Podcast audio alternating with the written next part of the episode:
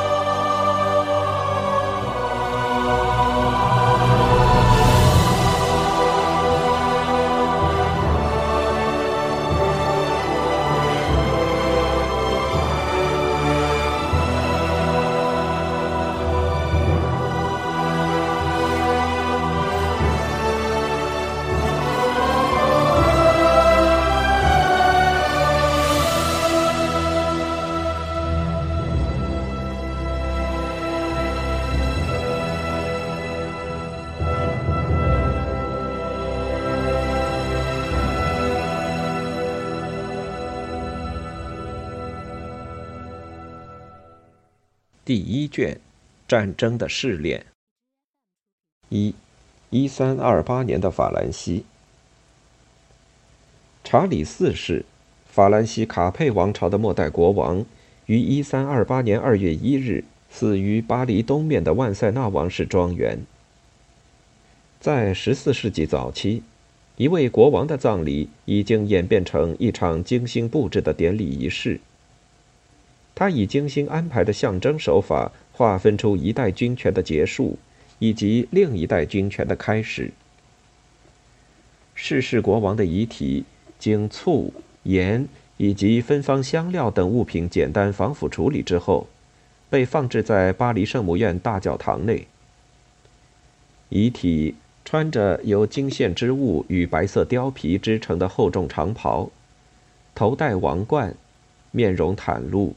手执王权徽章，君主结账，指环，正义之杖，仿佛置身于一场对加冕典礼可怕的逆转仪式中。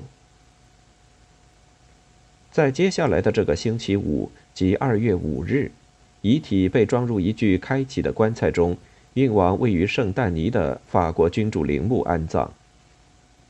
陪伴他的是一支事先已经指定好每个人确切位置的送葬队伍。巴黎主教，他身后的各位主教，圣母院的全体教士，城中的牧师们走在最前头。王室成员和显要贵族跟随其后。最后面的是巴黎富裕市民中的领袖，他们穿着黑衣，宽大的兜帽遮住了面孔。而靠近并围绕着棺材的，还有城中的穷人们。对他们来说，国王的葬礼是一个获得慷慨施舍的机会，这也是任何王室都不会忽略的仪式。从巴黎圣母院到圣但尼的道路，穿过巴黎的街区，在抵达北边的空旷郊区前，只有几乎不到二英里的路程。然而，一三二八年的巴黎，尽管它只覆盖现代城市的一小部分，却依旧是欧洲北部规模最大、人口最稠密且最富裕的城市。在它的城墙内部以及北边的新郊区中，至少生活着十万人。同时代的伦敦可能只有不到四万居民。巴黎市民们拥挤在大量高耸、逼仄。且密集的木质房屋里，被杂乱无章的狭街小巷分割开来。住在颇有秩序的南岸大学城区的让丹的让，将那些小巷比作众多头颅上的头发，丰收后积聚成堆的谷穗，或是密林里的树叶。他们每天都生活在由沙哑的叫喊声、隆隆的货车声、被驱赶牲畜的嘶叫声、叮当响的钟声。以及伴随着从楼上的窗户中泼出的污水溅到大街上时的“当心水来了”的警告声所组成的难以形容的喧嚣中，只有在靠近外面的空旷地区，才能从永无止境的失意中逃出一命。这座城市在一三七四年以前都没有下水道，而且只有三座公共喷泉。所有这些设施都在塞纳河以北。在那里，更加讲究着每周都清空他们的厕所，并将污物装进车里倒在城墙外。猪群、野狗和老鼠便在那成堆的垃圾中生根繁衍。屠夫们当街宰杀牲畜，而麻风病人则到处游荡。在健康条件极为恶劣的中世纪。没有城市能依靠自身自然而然的兴旺发达，而巴黎长久以来也是通过吸纳那些被首都的财富、名声和自由吸引而来的移民来增加人口。一个日渐庞大的官僚式君主政体在那里建立了他的宫廷和档案馆。那些王国国土内的大贵族，如勃艮第、布列塔尼、弗兰德以及香槟的伯爵们。王室宗族里的王子们，以及更为重要的主教们和修道院院长们，因公务前来访问这座城市。一大群仆人和攀附权贵者也陪伴他们同行。大批城墙内的宅地公馆被提供给他们居住。日用品投机商、银行家、食品批发商们迅速收获大量财富。在贫富差异上形成鲜明的对比，并为奢侈品贸易行业提供了一个市场。巴黎也因此闻名欧洲。从业者有画家、珠宝商、金匠、皮货商。一个由佛罗伦萨的西耶纳的银行家组成的庞大社区，已经在塞纳河右岸的商业区中形成。在左岸。大学吸引来了一个属于不守规矩的教师们的底层社会，它有数千人之多。在所有这些人之下，领取薪水的临时工、家庭仆人以及靠行乞为生的穷人如潮水一般涌来。他们是中世纪城市的基层。生存并不容易，而安逸的时光则十分罕见。在一三二八年。巴黎圣母院的外貌已经和现在十分相似，但是在处于一片钢筋混凝土建筑尽头的它，看起来将不会那么笔直；而从围绕着它的街区中一瞥，却与此相反。走出教堂的暗影之后，送葬队伍将会来到一个有狭窄门廊的广场。乞丐、街头小贩和教会的书商们生活于此。在装饰有雕塑的大教堂入口的几米之外，送葬队伍可能已经隐身于西带岛的街道和小路中，转而进入新圣母院路，一条宽阔笔直的大街。大教堂的教士们在1163年开辟了这条路，以便载有建筑教堂所需材料的负重马车得以通行。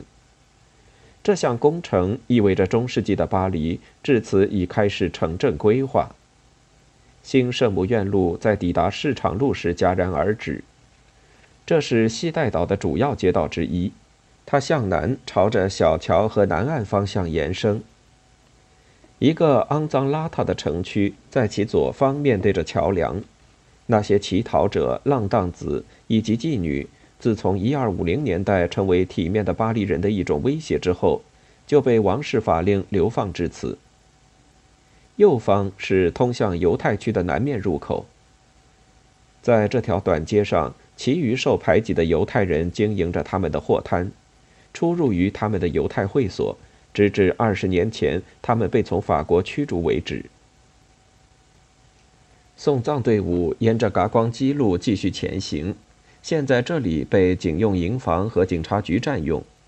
来到王家宫殿的东墙下，此时占据到西部整个末端位置的是司法宫和附属监狱。一座庞大、布局凌乱、规划不周的宫殿，历代国王都在不断对其增扩，以至于它变得如同一座小城市一样。所有建筑都聚集在自己的大教堂及圣礼拜堂的尖塔之下。将宫殿与城市划分开来的是坐落于侧翼的、由逝去的这位国王亲自为安置王室国库的官员们而增添的建筑。查理四世建筑计划的适度性至少是毋庸置疑的。当他的灵柩在制统街接近塞纳河时，人们抬着它经过国王大厅，那是一项令人惊叹且耗资巨大的杰作。这栋建筑现在被更名为古监狱，主要以曾经关在其中的大革命的牺牲者而闻名。马里尼的昂盖朗是美南菲利麾下那行事肆无忌惮的财政大臣，曾在二十多年前建造了它。在那些曾被没收了房子和沿河的水利磨坊的市民看来，那是一段回忆起来仍会带着苦涩滋味的辛酸往事。送葬队伍穿过大桥，这是一段宽阔的木质桥梁，两岸均排列着装有百叶窗的货摊以及银匠和货币兑换商的房屋。他们在那里一直交易到十八世纪。并且赋予了这座桥梁以它现在的名字——兑换桥。在其他的日子里，这座桥是城市生活的枢纽。因为其与贯穿城市的主要道路相连，所以成群的购物顾客、闲逛之人、马车和成群的家畜总是不断的使它处于堵塞状态。送葬队伍在桥梁的北端跨过河岸。一三二八年。塞纳河还没有筑堤，与之相反的是，土地逐渐从河中升起，并与城市的街道融合，形成了一个由泥土和河水混合而成的泥潭。此地在夏季成了一片由小店主的货摊组成的狭长地带，在冬季则成为一封对洪水的邀请函。从河的右岸往回看，人们可以看到旧大桥的残余部分。那些精美的石质建筑被1296年的洪水带走。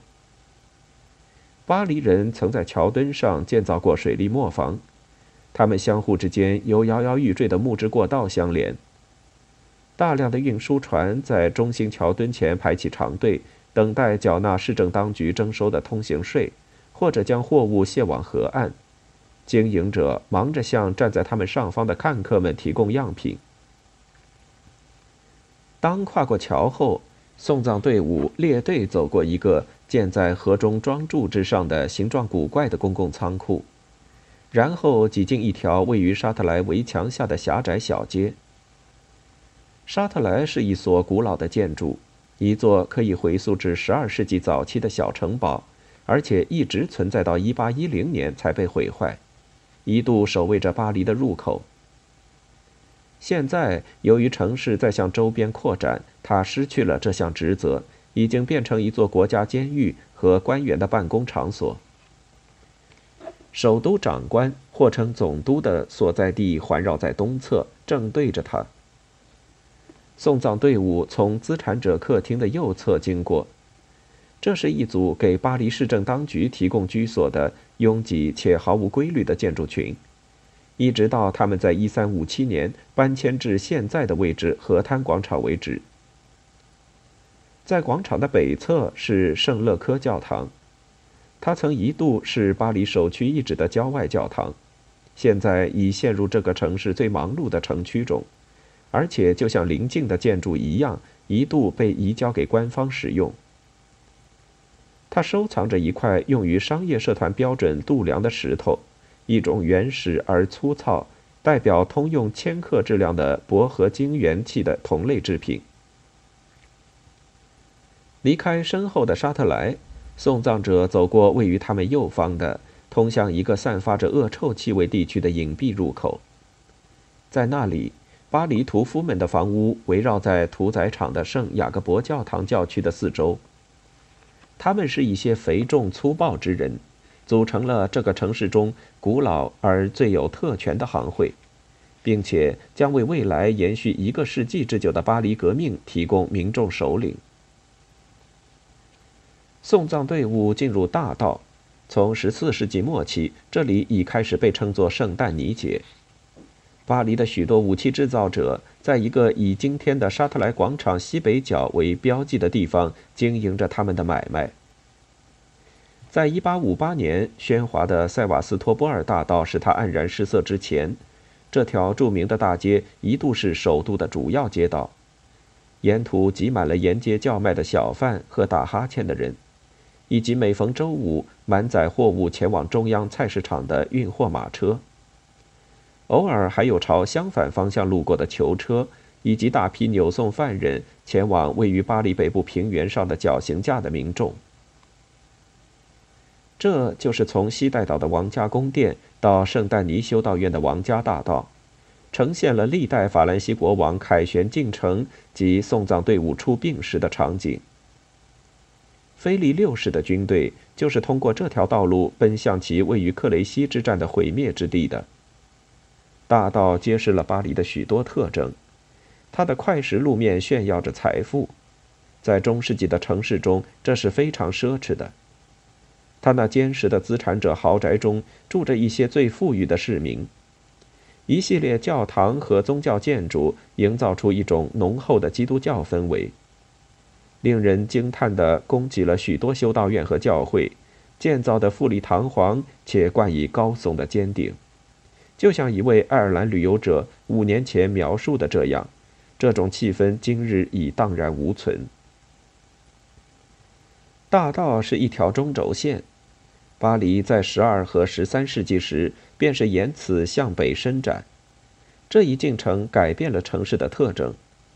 位于道路两旁的庞大修道院庄园延伸至全新且整齐的郊区。中世纪的城市从没有完全失去自己的田园气息。最主要的慈善医院——巴黎天主医院，曾在距巴黎圣母院十码之内的餐厅附近养猪。西带岛的对面曾有一些著名的葡萄园立在左岸，市民们也曾在郊外种下他们的粮食，并在城墙之下种植果树。尽管如此，城市和乡村之间的区别依然鲜明，就像那不断延展的建筑支流已经将先前所有这些景象冲到更加遥不可及的地方一样。除了那些隐修院。他们所拥有的小心翼翼围拢的果园和用墙围绕的葡萄园与蔬菜园，才是迄今为止唯一能使人想起这里还有过乡间时光的标志。穿过位于现在的圣但尼街南端的盐商区，这些哀悼者来到远离城市的圣凯瑟琳教堂的地基前，在那里，这条道路被现今的龙巴街穿过。他的修士和修女负责搜寻并埋葬倒闭路边的旅人。与他直接相对着的是圣奥比区教堂的后殿，一所世俗教士的房屋，并且维持着一家重要的朝圣者招待所。在圣凯瑟琳的门口和无辜者公墓之间，再往前走一点的地方，哀悼者的队伍已经过数条街道。平素时分，那里总是水泄不通。沿街叫卖的小贩和来回兜售古董旧货的商人，把这个地区当作他们的推销营地。无辜者公墓是一块广阔的、被围墙环绕、处于大桥和北部大门中途的圈地，是巴黎数个世纪以来最主要的公墓。它有着最大面积的空地，以及在每个周日最为忙碌的菜市场。那是一个以拥挤的人群和喧闹之声而闻名的地方。有时比起公墓来，它缺少了几许庄重。在附近诵经的礼拜堂旁，无辜者之泉为巴黎北部提供了大量的公共用水。它也是这座城市现今最壮丽喷泉的肇始。在这个地区的西面。当那些哀悼者沿着大道前行时，会瞥见一条弯弯曲曲的狭窄街道，它可以折回中央菜市场。在那里，菲利奥古斯都于一百五十多年前设立了延续八个世纪的巴黎主要市场。就在公墓的北边，沿着送葬队伍的路线，仍然没有完工的圣墓大教堂矗立于建筑者的脚手架的笼罩中。英格兰的爱德华二世曾经赞助过他的建设，而与他不和的妻子以及他的儿子，那位未来大半个法国的征服者，曾在两年前参加过他的奠基仪式。建造教堂的热潮还没有结束，但离延续了两个世纪的扩展尾声已不再遥远。而先前预定要投入使用的朝圣者招待所，则从来就未能建造。在那些沿着起自圣墓的街道向北延伸的建筑后面，矗立着样式普通但经常得到大量捐赠的圣马格洛伊尔修道院教堂。它被一片宽阔的圈地围绕，是这里大部分地区的地主。只是不久以前，周围街道中常去教堂做礼拜的居民，才能勉强凑合使用供奉着圣吉尔和圣乐一侧的圣坛。现在，他们的人口压力使得这里急需一座教区教堂。于是，在北面离老修道院四十码远的位置，过去十年曾建起了圣吉尔教堂和圣乐教堂。自从后堂被建起后，圣乐教堂有了很大的改变。尽管在1850年代，它与塞瓦斯托波尔大道已经不成一条直线，但他仍然是查理四世的哀悼者现今在圣丹尼街上唯一可以认出的建筑。送葬队伍通向巴黎大门的最后一百码路程，将国王的遗体带进了一个新近才建好的地区。这里已经变成这座城市的公益者之区，而并不是流浪的乞讨者的家园。即由一群产量比匠心更为著名的小作坊经营者所组成的街区。当行列接近这座城市的城区边界时，圣詹姆斯兄弟会的房子及另一座朝圣者的基地矗立在左侧。他刚刚在一年前完工，是博维主教马里尼的让侍奉上帝的献礼。他将自己垂暮之年的时间全部用于在法兰西西南部对抗英格兰人。在这些招待所建筑的后面，可以看见阿图瓦宫的屋顶。不久，它将变成勃艮第宫，即一大群全部可以追溯到半个多世纪之前的建筑。它曾是令人敬畏的老阿图瓦女伯爵的家，它也是巴黎最壮丽的贵族宅邸之一。大片的玻璃窗保证了房屋的光照，并且用管道把无辜者之泉的泉水从数百码之外输送过来。这是两项十四世纪的富人能获得的最高等的奢侈享受。送葬队伍在菲利奥古斯都的城墙下到达了这座城市的城区边界。当菲利在十二世纪开始建造时，只有两组并不重要的建筑位于他们的外面，属于圣殿骑士团的修筑了防御工事的郊区，位于一处环境恶劣的沼地的中央。处在新城墙东北面大约半英里处，即是今天的共和国广场的南面。几乎在城市正北方的同等距离上，坐落着富裕的圣马丹代尚普修道院，一座克吕尼修道院的相对简易设防的圈地。这两处地方现在都没有保留住他们那颇显高贵的孤立状态，虽然那些僧侣们还在照料着他们在北边田野和葡萄园里的建筑。南面，他们的一条由房屋组成的连续的线，沿着圣丹尼街以及圣马丹街伸展开来，而其他的建筑正搬进道路旁边，以填满他们自己的围墙和首都城墙之间的大片土地。当送葬人群从圣丹尼门走出来时，在今日圣丹尼街与图尔比戈街的交汇处。他们会发现难以分辨熙熙攘攘的郊区和他们刚刚走过的城区。城墙很早就失去了他们的军事意义，而且在一个世纪的和平年代里，巴黎人早已对这个事实处之泰然。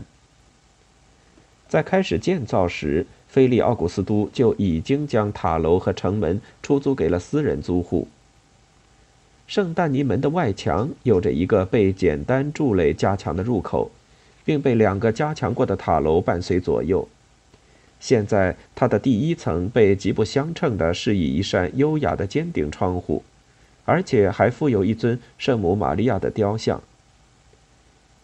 真正的巴黎分界线恰恰在它的北面，被一条停滞而且污浊、被称为圣马丹的拉比索特的河流所标识。城市的污水即倾倒于此。大约在圣丹尼街（现今与雷奥米尔街交汇的地方），靠近雷奥米尔塞瓦斯托波尔地铁站的位置，送葬队伍走进了一片旷野之中。穿过一片围绕在这座城市北面的宽阔的土地，这里泥泞的地面和散发着恶臭的河流，对潜在的移民们来说有着足够大的威慑力。但是，它对于住在那里的不受欢迎之人来说，倒十分合适。东边的半英里外，就是蒙福孔的巨大三角绞刑架，近在咫尺外，在经过比索特河左边不远之处。天主之女里安置着两百名赎身的妓女，她们生活的境况是一个耳熟能详的巴黎笑话。在往北的数百码外，圣拉扎尔礼拜堂周围，巴黎主要麻风病患者聚居地的棚屋和餐厅，与法兰西国王们在其凯旋进城仪式前夜的临时住处并排而立。华丽与贫困并存是此时此地的典型特征。这两种建筑都是巴黎的富裕市民将他们的财富套用于一种由古老的贵族阶层所确立的方式的结果。这是一个关于社会地位的声明，和巴黎显贵家族的其他虚饰一样引人注目。乡村地产、贵族专利，还有查理去世两年之后，在右侧的圣马丹代上普修道院旁边的平原上举行的比武锦标赛。衣着华丽的巴黎商人子孙们于此在模拟战争中再次展现了特洛伊战争的情景以及圆桌骑士们的事迹。沼泽让位给坚实的土地，而送葬队伍疲惫地穿过肥沃空旷的、长达四英里多的圣丹尼平原，在左侧群山组成了一条跟随着塞纳河的低长线条，就像是要环绕巴黎北面一样。它们之中较为显著的是蒙马特小丘，在接近山顶处环绕着一个小乡村，而且还有一座女修道院。如今唯一留下的只剩它的名字——女修道院广场。一排排的葡萄树向下延伸至处于低洼地带的村落边缘，它们以此标出了一个因葡萄酒而闻名的地区，直到19世纪巴黎将它吞没为止。王室不是从波尔多，而是从克里尼扬库尔、圣旺以及阿让特伊获取供给，就像十三世纪的一首诗歌所唱的那样。经过法兰西国王的品尝，他的仁慈、他的权威，令每一种佳酿都变得更为名贵。晨曦即将结束时，送葬队伍将会到达拉沙佩勒，一个栽培葡萄。酿造葡萄酒的小村庄，他的这份产业仍然通过幸存的教区教堂，在拉沙佩勒路得以留存。一百年后，贞德将在这里为即将发动一场试图从英格兰人手中夺回巴黎但未成功的战役祈祷。靠在他北部边缘的是圣但尼修道院领地的边界，一个立在路上的倾斜的十字架是他的标记。修道院院长和修士们在这里迎接送葬队伍。这是一座修道院彰显尊贵的时刻，它源于同法兰西王室的长期联系。巴黎主教在此是没有管辖权的，而且在脱下他的官方礼袍之前，他已被要求完全接受来自一份加盖了印章的文件上的要求。他和所有他的牧师以及相伴的主教们。穿着朴素的宗教制服进入圣丹尼的土地。那些抬棺者被更换，送葬队伍排在圣丹尼的修士们之后，一起走完最后的三英里旅程。他们穿过和煦的乡村郊野，这里如今已成为一片荒凉而丑陋的工业区。